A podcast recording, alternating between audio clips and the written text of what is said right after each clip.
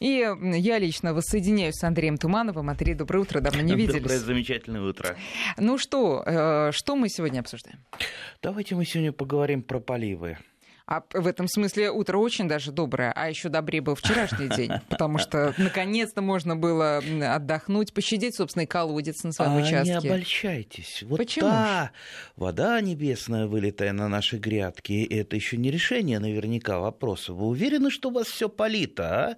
Вообще, честно а что говоря... Ж, может быть, не полито-то? Вообще, честно говоря, я встречал очень мало людей, которые умеют правильно поливать правильно поливать. Вот вроде бы самая простейшая операция проще некуда. Кажется, вот в детском саду, там, знаете, вот эти детские леечки. Дали леечку, побрызгай на грядочку, все в порядке. Ну, не так просто.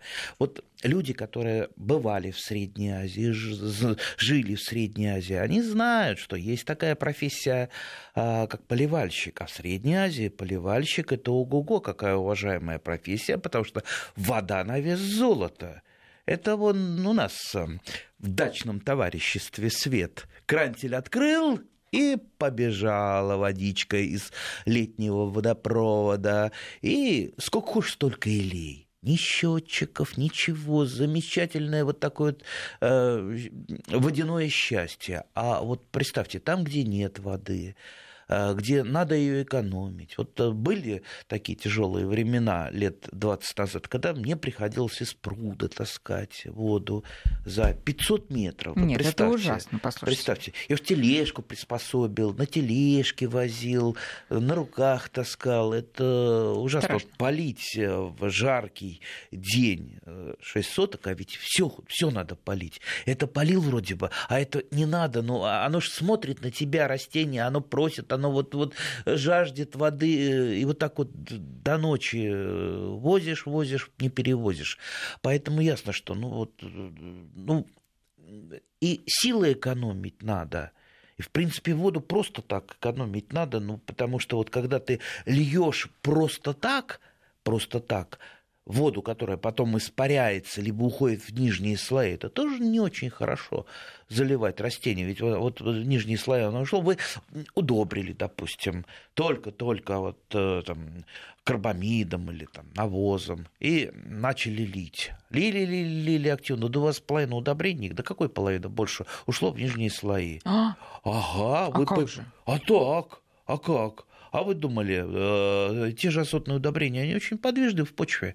Они просто вымоются ну, и уйдут, э, удержать. Никак не удержите. Ну, так значит. Ну, в смысле, правильно, правильно поливайте, то, чтобы, чтобы у вас не, не вымывалось. Не надо, если земля легкая, не надо ее превращать в такое вот решето, э, бесконечно поливая и вымывая вещества. То есть поливать надо столько, сколько надо. Часто спрашивают, а сколько? Сколько надо? Вот вы назовите цифру, да. цифр, да, там 5 литров, 10 литров, 15 под, там, под дерево или на грядку. Ну, вот это все равно, что э, там про, про человека, а сколько ему надо в граммах э, там съесть. Ну, каждый человек, у каждого там своя конституция, э, каждый там по-своему, кто-то хочет есть, кто-то не хочет есть.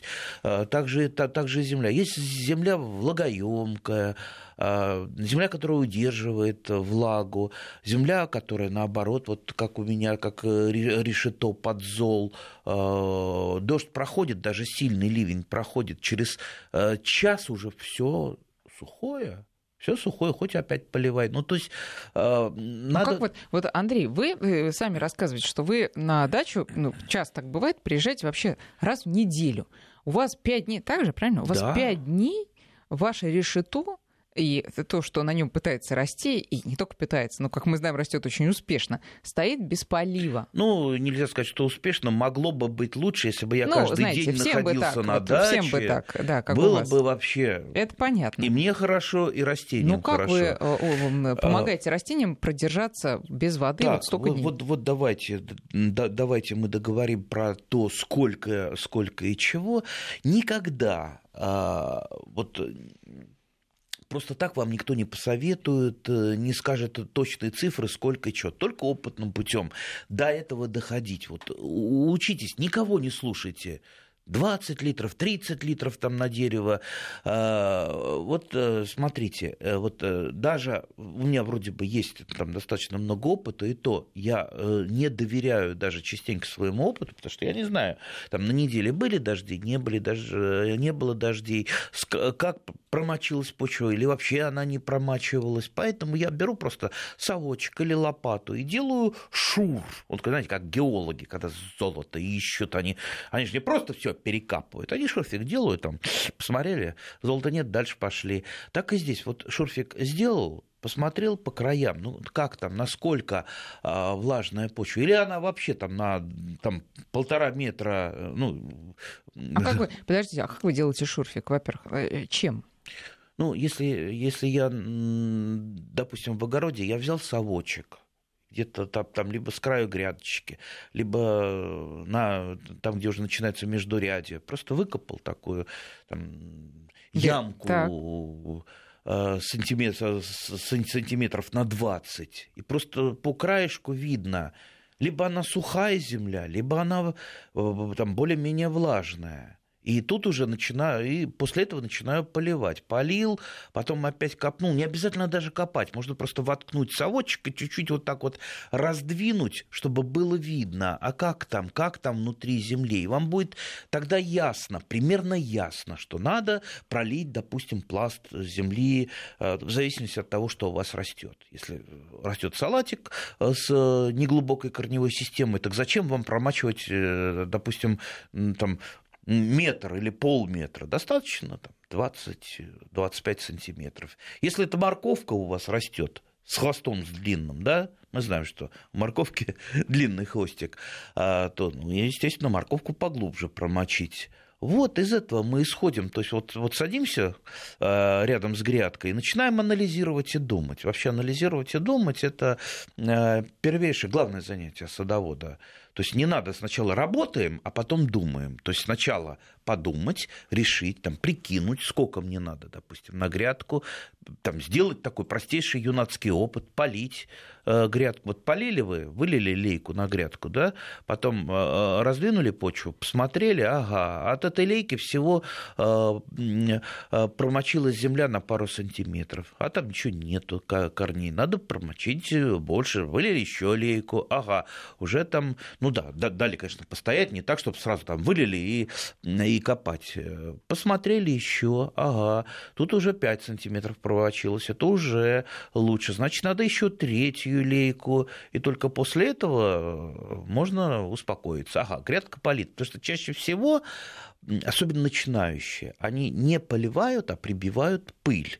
То есть полили поверхность почвы, пыль прибита, и ага, я произвел полив. А там внутри-то э, корни-то, до корней-то ничего не дошло а после полива любого образуется почвенная корка а почвенная корка – это лучший, идеальнейший испаритель. Так эта почвенная корка еще будет эту несчастную влагу, которая там осталась в почве, еще и вытягивать. То есть вы не полили, а наоборот, вы антиполив. То есть э, у вас получилось так, что эта почвенная корка начала вас Значит, еще раз, да, тянуть... я не совсем поняла, это при каком а, поливе вот такое образуется почвенная корка? Когда, любом, когда мы пыль при любом прибили? Да при любом поливе. А как сделать, чтобы все было качественно? А как? Как сделать? Руками сделать, разрыхлить почвенную корку, а иначе никак.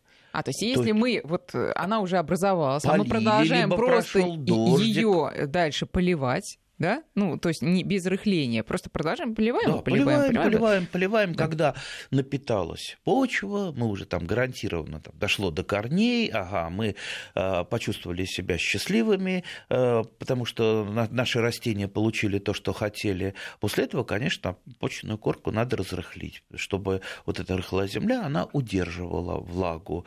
А, но это еще... То есть процесс полива и без того достаточно трудоемкий Какой он трудоемкий? долгий, не и трудоемкий. Он превращается вообще в дело жизни, потому что Процесс... ты не только полей, ты потом Процесс полива это очень... Э, ты потом еще замульчируешь. Замечательный процесс. Это, знаете, а, кому-то нравится кошечек кормить, там, голубей кормить, а, а мне нравится растения поить. Это тоже замечательно. Я вот, я вот приезжаю ночью обычно на дачу, ночью, вот представьте, после жаркого дня, чтобы еще в пробках не стоять. Вот приехал там в 3-4 а, утра. Да, да. А зато знаете, как быстро э, едется да, по любому шоссе, да ни дачников вам, ни горожан, никого. А, так вот, а приезжаешь, все сухо, прошелся с фонариком, и вот, э, ну, жало, жалко растение. Я, а, то есть вы приезжаете в 3 я, утра, да. и вместо того, чтобы наконец-то да, расслабиться, начинаю, вы поли... да, фонарик... начинаю поливать, потому что просто, просто я не могу, просто э, каждое растение, оно, ну, в общем-то, э, Стонет, просто взывает. плачет да. и взывает. То есть вы просто не заснете, потому что очень шумно да, на улице, да, там да. все растения и плачут. И поэтому вот так вот я до поливаю, поливаю, пока, ну, хотя бы так вот э, ну, предварительно не полил, предварительно, потому что потом еще приходит, приходится поливать. Особенно вот э, сейчас.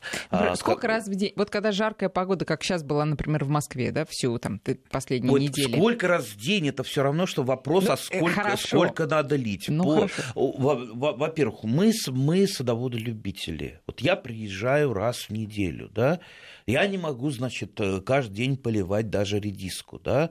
Редиска, она вообще требовательна к влаге, она требует каждый день меня полить, а еще лучше два раза в день. Огурцы, огурцы просто э, самое, криком кричат, где вода, где вода, мы хотим теплый, теплый, э, Ах, еще насыщен... и теплый? А, а как же? А О, что, из шланга да. холодный? Нет. Водичку надо стоять, нагре... нагреться она должна, насытиться кислородом. Вот это самая благо... благостная вода для э, наших растений. А если холодная все-таки? Если холодная, это плохо. Ну что это будет? Это плохо. Ну что будет? Ну, если, если холодная из э, водопровода, из, да. из летнего, ну тогда хотя бы через такой, через распылитель, чтобы она так... Фррр, э... Ну, леечки такой. Ну да. Ну да, и да, вообще, да. слушайте, я так понимаю, что э, растения, которые только-только проклюнулись, их в любом случае из шланга э, поливать не нужно, потому что они сразу... Не, ну в любом случае распылитель должен, должен стоять, что чем мельче, конечно, тем лучше. Пока капелька долетела меленькая до земли, а да, и согрелась хоть чуть-чуть, и кислородом насытилась. То есть вот просто бросать шланг а, на землю и напитывать так вот землю, это не очень хорошо, так вы просто растениям плохую э, службу сослужите. Так, вот. Так. Поливаем, поливаем. И вот правильно у вас там проскочил э, момент про мульчирование. То есть мульчирование – это одна из Э, операции, которая нам поможет, поможет и влагу сохранить, и сорняки, чуть-чуть забить э, прежде всего э, те, которые из семян будут вырастать, там, корневищные сорняки мы мульчированием уже, конечно, не забьем, а мелочевочку, да. А, ну и э, сохранить наши силы, например, э, э, когда, когда надо рыхлить, а рыхлить просто уже сил нет. Тогда вот мульчирование нам поможет, потому что мульча, она сама по сути своей рыхлая, и поэтому она не требует дополнительного что, рыхления. Давайте напомним, подходит в качестве мульчи сено-солома, ну, сено-солома. Сено-солома тоже не везде. Ведь вы грядку-то, допустим, с морковкой не замульчируете сеной соломой, да? Там идет, допустим, проветренный торф. Можно в магазине купить вот та самая черная земля, которая выдают там за чернозем и так далее. Это есть торф э, проветренный, то есть использовать его, конечно, можно, но не в качестве удобрения, не в качестве, наверное, э, там, земли самой, там, да? вот питания да. для растений, потому что, ну, хотя, хотя большинство таких видов э, грунта туда вводятся минеральные, минеральные элементы, так что ничего страшного не будет, если вы будете активно, активно применять. Но я в основном, я, я честно говоря, меня вот так немножко жаба-то душит Э, это еще за деньги покупать, да, все-таки я, у меня есть местечко, у меня много, много местечек разных тайных, где я, например, могу накопать э, просто вот этого верхового торфа я туда там, с тележкой еду или на машине не проехал, не буду говорить, я свои места не раскрываю, да, а, и там замечательный вот такой вот э, черный торф. Мы когда-то в 90-е годы там активно очень добывали, разрабатывали а, для своих грядок, э, чтобы хотя бы чуть-чуть вот этот подзольчик подкрасить и там мульчу получить. А сейчас как все, все забыли, да, забыли, и только один я помню. Вот я периодически туда езжу, И на, что, вы, набираю. ну, ту же морковку вы прям да, накрываете? Морковку, да, с, с, сверху я просто, просто ее мульчирую, но ну, пока она не взошла достаточно тоненьким слоем. А, кстати, э, когда ее чуть-чуть подсыпаешь, морковочку нашу, а, именно мульчи, она меньше поражается морковной мухой. Ну, про морковную муху ну, хвостики вы оставляете? Какие хвостики? Ну, зелененькие хвостики. Косу на улице. Ну, а как же? А как же? Ой, вы, меня, а вы ну, а как? меня пугаете. Ну, потому что непонятно, а каким, как, как мульти... Ну, вот вы накрываете, да? Вы полили. Нигде, нет, я просто поч, почву, почву мульчи, мульчирую сверху, чтобы она не э, пересыхала. А вокруг? Вокруг Почему этой вокруг? морковки. Именно по грядочке. Но очень осторожно, чтобы не засыпать росточки. Пока они маленькие, это совсем чуть-чуть. Там вот буквально э, там, там, там на пару миллиметров присыпаешь. Потом морковка растет чуть-чуть побольше. Угу. Там, хотя бы вот я ее рядочками сажаю а, в рядочках а, то есть между, между рядочками. Потом пришел Слик и опять все это разворошил, опять полил, ну да, опять ну накрыл. да, немножко, немножко, ну, немножко разворошил, уходит, но по крайней мере эта мульча она не дает почве трескаться и способствует сохранению влаги. Вот это вот, допустим, для, э, для грядок. Также, также у меня есть в запасе, например, э, просто, просто перегной просто перегной, очень такой рассыпчатый, замечательный. Он, конечно, не такой э, черненький, как торф, но зато более, более питательный, да. полезный. И э, беру я его тоже видите, я, я, я какой этот самый разработчик, э, хожу ресурсы, то там э, собираю, то сам собираю. Причем э, тут сам перегной я беру с борщевикового поля, там, где борщевик растет. На Савихинском шоссе у нас много борщевика, огромное количество. Так вот, вот эти вот поля, которые по 20 лет под борщевиком стоят, и куда подойти боятся вообще люди нормальные, разные. Э, я, я туда захожу и там вот нарываю там хороший слой. То есть, когда борщевик ложится, он перегнивает, и там на протяжении многих лет образуется очень такой вот э, слойчик, там вот, вот буквально сантиметров 20 отличнейшего перегноя. А так как я у себя нормально хозяйствую, хотя бы раз в неделю на даче, там, естественно, никакие семена, даже если они не зайдут, никакого борщевика не будет. Борщевик – это сорняк, от, э, как правило, который говорит о бесхозяйственности, о заброшенности земель. Боль, более ничего. То есть бороться с ним очень легко. То, что с ним э, он э, непобедим, это не потому, что он непобедим, а просто с ним э, не борется или не так борется. Так что имейте это в виду. Раз уж мы про борщевик рассказали, я очень коротко про защиту от борщевика, потому что я там у себя в соцсетях как-то опубликовал, что я там им и натираюсь, и, и даже там на зуб пробую, и там просто меня там чуть не закошмарили, как же вот вы там... Не, не сверхчеловек, просто, просто, просто чуть-чуть знаю, знаю это растение, чуть-чуть знаю, да. А, так вот, э, да, ожоги от него бывают, дорогие друзья, но не от самого сока. А, борщевик содержит фуранокумарины, то есть вещества, которые делают вашу кожу беззащитной перед э, э, солнечными ожогами, вот перед ультрафиолетом. Поэтому если попадает на кожу сок, сразу же, сразу же от солнца вы должны защитить эти места. Там, на лицо попал, э, закрывай, закрывайте лицо. На руки, значит, руки закрывайте, либо идите там душ принимайте, если там поблизости у вас есть там в речку искупайтесь, смойте это. Ну, то есть на солнце э, не торчите. То есть сам сок просто так э, не обжигает. Особенно а, агрессивен, агрессивны фуранокумарины во время цветения, после, после цветения борщевика. Поэтому, видите, вот если вы знаете это растение, уже вы сможете себя защитить от этих а, а, страшных иногда ожогах. Поэтому, видите, тот, тот самый момент, когда знания помогают... Э, сила. Да, знания когда сила. знания сила. А, друзья, напоминаю, наши координаты 5533 для ваших смс -ок. В начале смс пишите, пожалуйста, слово «Вести». И наш WhatsApp и Viber 8903 170 6363. И вот нам э, с Украины пишут, для теплой воды достаточно поставить под крышу дома цистерну для сбора дождевой воды. А если ее не хватает, водопроводную шланга на крышу? О как? И в дым прохладнее, и вода чуть прогреется. Представляете, какой механизм? То есть из э, э, там, колодца или из вот этой вот э, летней, да, летнего водопровода берешь шланг, открываешь, на крышу поливаешь себе, Поливаешь не, крышу? не на крышу поливаешь. Крыша, на, она, она прогревается на, на крыше где-то, либо а, там на сарае, либо конструкция делается, там ставится бочка какая-то, либо там цистерночка, и туда просто из водопровода накачивается вода на солнышке, она еще красится в черный цвет, на солнышке, она нагревается, делается теплая, теплая, теплая.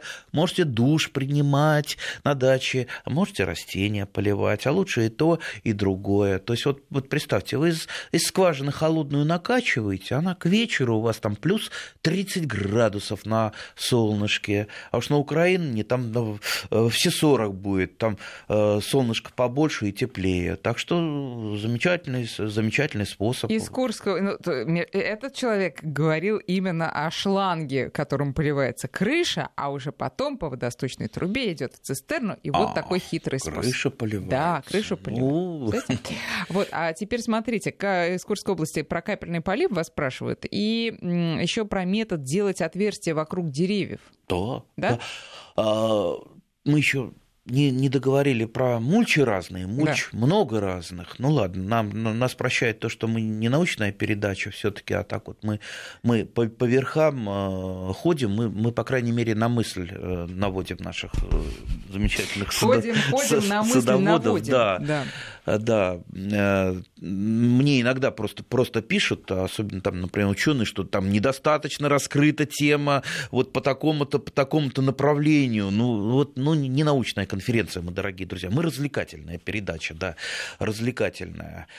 А, так, итак, итак да. значит, что у нас? Отверстие вокруг деревьев и капельный а, полив. Замечательно, отверстие вокруг деревьев. Вот представьте, дерево, а, основные, основные корни у него находятся, там, а, глубина там, 20, 30, 40 сантиметров. Я имею в виду корни основные всасывающие, которые находятся на периферии кроны да, вообще корней у него больше, ну, фактически корни, они отражают надземную часть фактически то, что над землей, то э, и под землей, только мы этого не видим. Но основные всасывающие – это периферия кроны, там, где заканчиваются кончики э, ветвей, и вот глубина там, 20, 30, 40 сантиметров, у вас слой должен э, быть промочен. Вот представьте, чтобы промочить вот этот слой почвы, дойти до активных корней, вы туда тонну воды под это дерево должны вылить. Вот той самой теплой с крыши, с крыши или из бочки, но это просто нереально. Поэтому в засуху вы просто делаете делаете по периферии, либо ямки копаете лопаткой, либо садовым буром, и туда в зону корней просто наливаете в, эту, в эти ямки. И у вас получается, что промочена зона корней в глубине почвы. И вам даже рыхлить чаще всего не надо будет, потому что вы на поверхность вообще не, э, не поливали поверхность. У вас ничего не испарится, вся золотая влага, она окажется там, внутри, Сейчас мы в продолжим именно про этот способ, но и про все остальное тоже сразу после новостей. 8 часов 35 минут. Продолжаем разговор с Андреем Тумановым. Мы сегодня говорим про правильный полив наших грядок и сада и про вот эти вот ямки вокруг деревьев, э, более эффективный полив. Но, во-первых, когда роешь ямку или копаешь вот такую продолговатую. Можно повредить корни. Вот, да, да, да. Да, ну, конечно, все осторожно, да.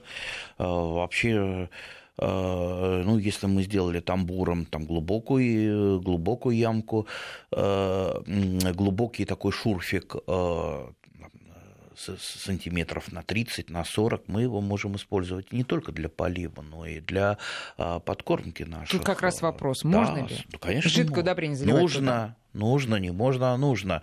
Вы посмотрите на наши бедные яблони, бедные несчастные бедные, яблони. Согласна кто их э, правильно подкармливает? Только вот жалуются, вот у нас это, это болеет, то болеет, Подожди, можно я расскажу, как я да. это делаю? Значит, беру вот это вот шарики беленькие, вот эти удобрения. Шарики. И сыплю. Ну, просто Пусть... сыплю Ой. вот в присвольный круг. Ой. А потом, когда поливается, оно же само растворяется и туда уходит. Да, да? шарики. Да. Ну, это растворяется, уходит э, там азотное удобрение, да, если карбамид прекрасно растворяется, перемещается по пласту почвы, фосфорные и калийные удобрения, даже которые находятся в комплексных удобрениях, допустим, нитромофоска, нитрофоска и так далее, они так тяжело очень перемещаются и чаще всего остаются на поверхности почвы, где нет корней. Вот и получается, что вы в основном подкармливаете азотными удобрениями, что, в общем-то, тоже нужно, но в меру. Поэтому все-таки лучше а, даже азотные удобрения, потому что они же с поверхности почвы тоже испаряются, ну, а как, либо как? уходят. Вот только через эти ямки, вот, что вот лучше в зону корней, все доставлять в зону корней. Удобрения дороги, да, вы, вам же не насыпят, знаете, как вот э, лет 40 назад э, в деревне в какой-то был, там шли все за удобрениями, там какой-то этот двор, там машины пришли, высыпали все, ведрами набирали. Какое удобрение? Чего? Да ладно, набрали, посыпали, оно все, э, все, все пригодится. А сейчас, извините, удобрения так не наберешь где-то ведрами, да, приходится покупать. Удобрения дорого стоят, там 100 рублей килограмм килограмма. Ну, я знаю места, где по 70 можно купить. Поэтому надо, а, э, ну, не экономить, надо, чтобы э, все, что мы купили, за деньги доставалось растениям, а не там улетало, не вымывалось в почву, не испарялось с поверхности почвы. То есть давайте рационально Вот тут нам э, из Курской да. области опять пишут, протыкаю ломиком отверстие и поливаю. Можно так. Потом их засыпать-то надо? Ну, конечно, надо. Или затаптывать, если ломиком. А, ломиком а, есть такой э, способ простой, особенно там, где земля а, легкая, допустим, песок, подзолы, то есть ломиком так со всей силы бабах, и можно его чуть-чуть, э, чуть-чуть еще раскрутить. А как пробьете? На какую глубину? Ну, э, можно до полуметра. Я, например, э, часто ломик использую. Например, когда дуги для теплицы устанавливаю, я просто вот ломиком пробиваю, туда дуги ставлю в эти вот дырочки. Можно... А, хорошо, а если мы затоптали, но не всю полость эту не закрыли землей, ничего, ну, что там... Ну, хорошо, даже хорошо. А, даже хорошо. Воздухопроницаемость, мелиорацию мы делаем делаем, да, аэрируем почву. А можно туда вот эти шарики засыпать просто? Можно эти шарики, да? шарики, гранулы. Гранулы, да. Да. Можно Просто засыпать. засыпаешь туда, и они сами уже там распределятся. Ну, да? будем ну, считать. Будем да, надеяться. Будем да? считать э, распределяться. Но опять же, вот зону корней, а не, про, не, просто, не просто абы куда да, чтобы это все максимально Хорошо. было использовано. Спрашивают, опять возвращаемся к мульчированию, значит, тут много вопросов сейчас я найду. Во-первых, опять же, скошенной травой, как вы? Вот, отлично, замечательно. Желательно, чтобы скошенная трава, она не успела осемениться, да? Да. А, а то тут я вот вижу косят в некоторых местах, не буду пальцем показывать, газоны. А уже газоны косят, когда одуванчики полетели. То есть вот правильно газон косить раз в неделю и раз в неделю кошеный газон, там как раз вот идет подавление многолетних сорняков. А если вы раз в месяц косите, идет подавление, извините, нормальной травы, которая надо сохранить, а вот сорняки как раз и меньше всего от этого страдают. Ну и, конечно, сорняки успевают осемениться, и просто э, море, море семян сорняков. А если вы мульчируете осемененными сорняками, ну, если вы человек трудолюбивый, любите много поработать, да, то вот распространение семян сорняков, оно будет вам как раз хорошо. Но лучше все-таки их не распространять. Да, травой, э, травой замечательно, поэтому я вот если вдруг куда-то вот я, я приехал, э, и там косится, косится трава, особенно если это там не в городе, дачный поселок, знаете, бываю иногда, где там эти новые русские живут, да, э, и выставляют мешки черные. Я, я всегда спрашиваю, а куда, куда? А на свалку свозить. Поэтому я тут же загружаю всю эту скошенную траву в машину, сколько могу, и к себе на дачу. Пойдет и как мульча, пойдет и в компостную кучу. Только давайте. Я, кстати, даже готов э, борщевик у себя принимать. Вот если вдруг там кто-то захочет у нас в районе так его массово скашивать, и нужно куда-то его деть, давайте. Вы его я, возьмете. я заберу все, заберу всю органику. А да. как вы относитесь к агроволокну для земляники и жимолости в качестве мульчирования? Есть плюсы и минусы. У всего есть плюсы и минусы. У любого способа есть плюсы и минусы. Да, и агроволокно, и черная пленка. Она, во-первых, зреет на черной пленке или на агроволокне, ну, тоже черная желательно, потому что если она прозрачная, там сорняки будут пробиваться. А, во-первых, теплее. Ягода созревает раньше. Ягода, говорят, все слаще все говорят, кто выращивает. А ягода не лежит на земле, значит, э, серая гниль э, не будет так злобствовать у вас на участке. Э, сорняков нет. Сорняков нет, сорняки подавляются. Ну, подавлять, ой, поливать легче, чем через черную пленку, потому что агроволокно оно пропускает влагу. То есть можно просто там по поверхности также поливать, если нужно, да.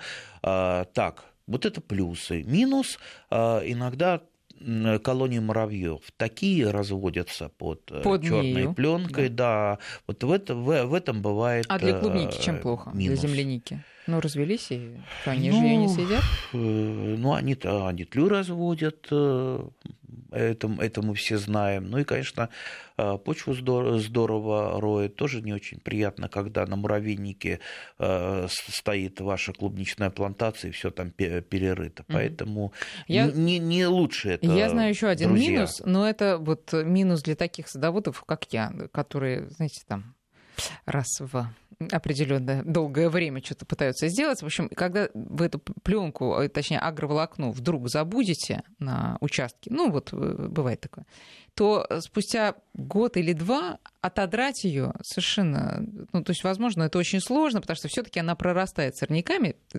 когда долго не ухаживать. Это очень тяжелое ну, занятие. Ну да, прорастает. Я, что... даже, я даже вот не смогла, там, мы закрывали участок с песком, потом он зарос, э, просто пришлось звать э, такого доброго молодца, вот, э, богатыря, чтобы он все это отодрал, потому что невозможно даже сильной женщине коим я себя причисляю, вот, невозможно Из этого мы делаем вывод. Все надо делать вовремя и регулярно на Ой, вашей точно. даче. Ой, Ничего точно. не забывать. А... А, так что а, вот э, я бы еще посоветовал, посоветовал, то есть э, и пленка, и агроволокно неплохо, все это неплохо. Неплохо, допустим, даже сено солома. И, например, в некоторых научных учреждениях, э, там вот я был, например, там, Мичуринске, еще где-то, клубничные, клубничные, вернее, садово-земляничные плантации.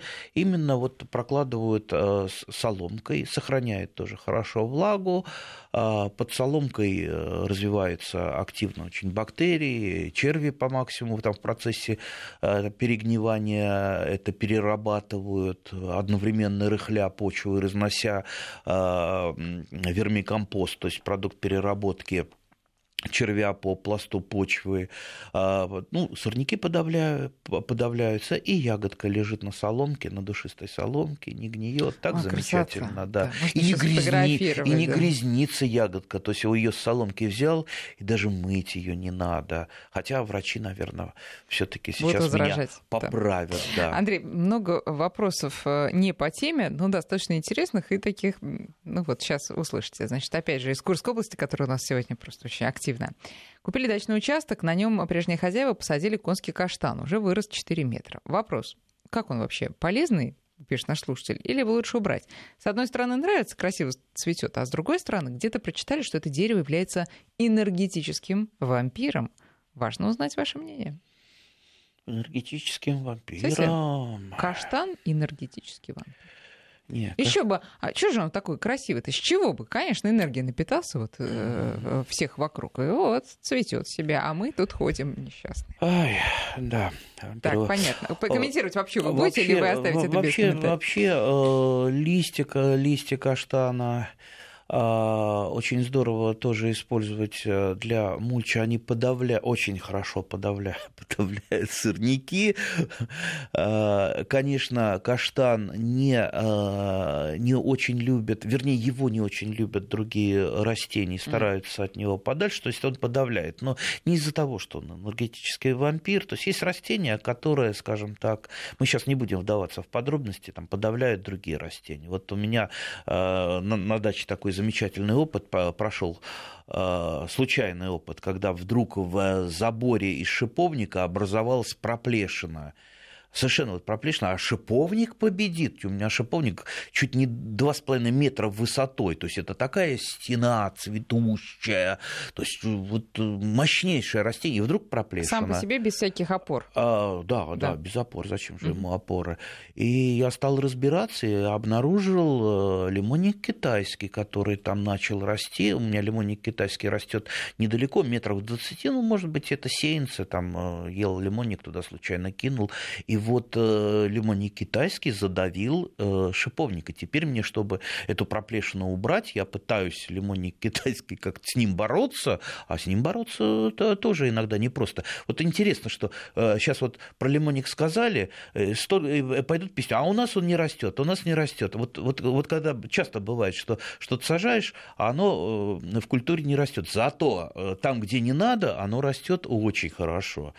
Так что, видите, это не потому, что тот же лимонник или каштан, или, допустим, э, грецкий орех, энергетические вампиры, просто э, у них э, в, листе, в листьях содержатся вещества, которые, скажем так, не любят другие растения, Поэтому, ну, вообще для конского каштана, каштана не место на шести сотках, все-таки лучше я бы его отсадил куда-нибудь. Э, За вот, пределы. Да, и вот у меня была небольшая коллекция орехов, там черные, ланталистый, э, тот же грецкий. Но когда они стали подрастать, э, я, естественно, их mm. раздал добрым ну, людям. Потому что или-или. Да, у которых участочки побольше. Да, да. понятно немножко. А, вопрос из Самарской области от Сергея. Вишня Владимирская 7 лет, цветет каждый год завязывается 2-3 ягоды. Рядом вишня-шоколадница, и она плодоносит неплохо. Дайте совет, как увеличить урожайность. Вот э, Вишня Владимирская, много раз об этом говорил. Ну, это, это самый известный бренд, вишенный бренд. Но вот больше известней некуда. Это как среди картошки синеглазка. А если вы придете на рынок, там будет там, 50% синеглазки лежать всех цветов. А что она у вас розовая, если это синеглазка, или белая? А это вот, вот белая синеглазка, да. Ну, просто вот, знаете, э, бренд. Также и с Владимирской. Все, все вкусное, все интересно называют Владимирской. Но при этом это очень старый сорт. Очень старый сорт, э, который весьма малопродуктивный. Э, и он самостерильный или самобесплодный сорт, без опыления расти не будет. Опыление, ну, в общем-то, есть там лучшие, худшие опылители, но любая одновременно цветущая вишня будет опылителем э, для вашей Владимирской. А вообще я всем советую, ну не увлекайтесь вы Владимирской. Ну да, она вот замечательная, она есть у меня там в коллекции. Она замечательна в коллекции, но не для того, чтобы собирать вишню корзинками. Ту же э, Владимирскую вы будете собирать э, горсточками то есть, ну, немного с нее ягод. Если вы, например, э, да, она вкусная, безусловно, она там на вершине э, дегустационных оценок. Но есть, например, там вишня октава, которая по дегустационным оценкам, она приближается к Владимирской практически то же самое, но зато вы уже будете собирать с нее ведрами.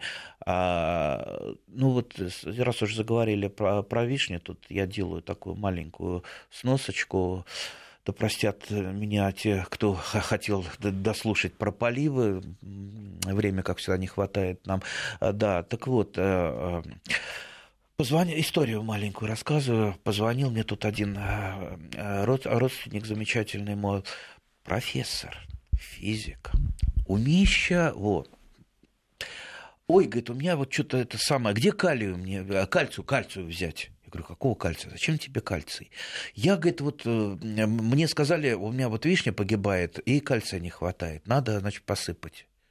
Я говорю, ну, кальций, может, там из яичной скорлупы извлечь. А кто тебе, собственно, сказал? А вот у меня там э, бабушка Лена на участке, она у нас как профессор, она, значит, всем советы дает.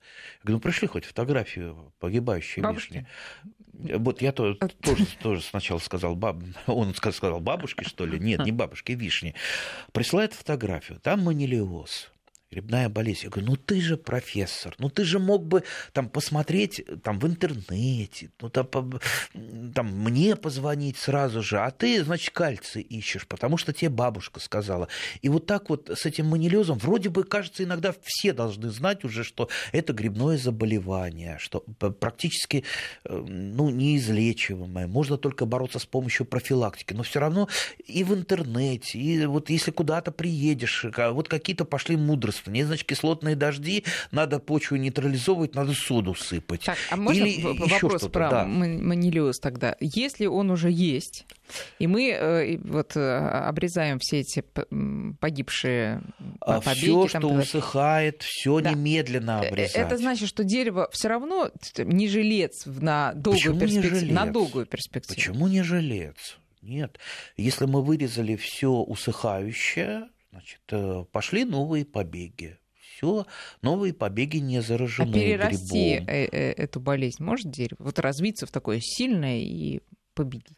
Если вы будете заниматься профилактикой, профилактика начинается с вырезания всех усыхающих побегов. А если мы... А, э, и да. у вас, и у ваших соседей. Да. Скажите соседям, потому что я вот у себя веду профилактику, у меня есть там недалеко такие участки, где стоят вот такие вот заповишенно болезные заповедники, которые все практически сгоревшие, вот оттуда вот это летит, летит, летят споры. Вот начните хотя бы с вырезки. Андрей, а если мы увидели, вот, что все дерево заболело, и решили, нет, мы будем бороться радикально, мы это дерево выкорчевываем, все вокруг выкорчевываем, а вокруг, например, у соседей нету вишен. А есть надежда, что там мы посадим новые деревья через питомники через год, и все будет хорошо. Да все повторится так же, так же они заболеют, если вы не будете заниматься профилактикой. Ну а откуда За... взяться спором, если вокруг нету, и старое дерево мы сожгли? Споры, споры найдут, откуда при, по, прилететь. А, обязательно где-нибудь найдется вишенка, и по, по, по, пойдет, по, поедет. Сначала там одна-две веточки, и потом в геометрической прогрессии. Единственный способ э, защитить ваши вишни там, на 100% это оборвать с нее цветы, тогда она не будет заражаться. Но если вы оборвете цветы, потому что заражение идет через цветы, через пестик, но тогда не будет ягод. Иногда, а, чтобы защитить, например, молодые вишни, которые только посажены, чтобы их манилиоз не бил, да, применяется такой способ, обрываются, обрываются цветы. Да, а, можно таким способом. И дальше по весне вы уже обрабатываете, желательно системными, не контактными, а системными фунгицидами. А, ну вот меня иногда тоже там критикуют за то, что я не называю конкретные марки. Ну, они, как правило, ну, чтобы не делать кому-то рекламу, но если есть желание, могу там э, сказать, чаще всего применяется, допустим, хорус. А, ну, можно, можно другими, не обязательно. Системный а, фунгицид, разрешенный для нас, э, садоводов-любителей. Вот. Понятно. Вот. Давайте вернемся еще к поливу и к мульчированию. Спрашивает Сергей, березовые, яблочные и грушевые опилки подойдут? Подойдут. Вообще, а ну, подойдут? А, опилки, а, подойдут? Опилка, опилки лиственных деревьев гораздо, гораздо э, лучше, э, чем хвойных, потому что хвойные э, все-таки имеют там они смолистые, они их уже перегнивают, и все-таки они э, чуть-чуть притормаживают жизнедеятельность бактерий и грибов на поверхности почвы, которые, в общем-то, и делают почву живой.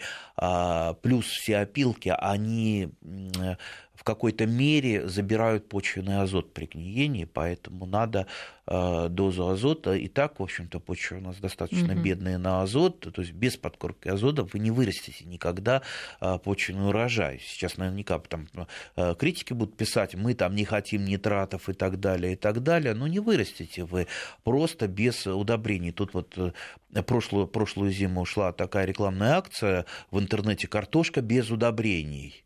И почему-то вот э, люди так клевали хорошо на это вот картошка вообще без удобрений, без любых удобрений. Да не вырастите вы на почве нормальный э, картофель, э, не применяя удобрений, но это будет урожай там очень-очень низкий, и выращивание совершенно нерентабельно еще, Еще вопрос от Олега.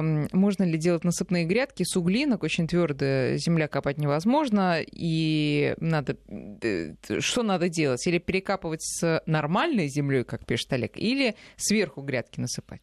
Я думаю, начать надо сверху, если вы а, хотите немедленно что-то посадить, потому что почвоулучшение, оно идет э, ну, скажем так, всю жизнь, да, угу. всегда вы будете, если у вас такие тяжелые почвы, вы всю жизнь ее будете э, делать легче, внося там, песок, э, тот же торф, там, иные, там компост, иные разрыхлители. И также у меня э, я делаю легкую почву немножко более влагоемкой и насыщенной. Андрей, спасибо вам большое. Вопросы остались, конечно. Ну, давайте в следующий раз э, пишите нам. Спасибо всем спасибо. урожаев. До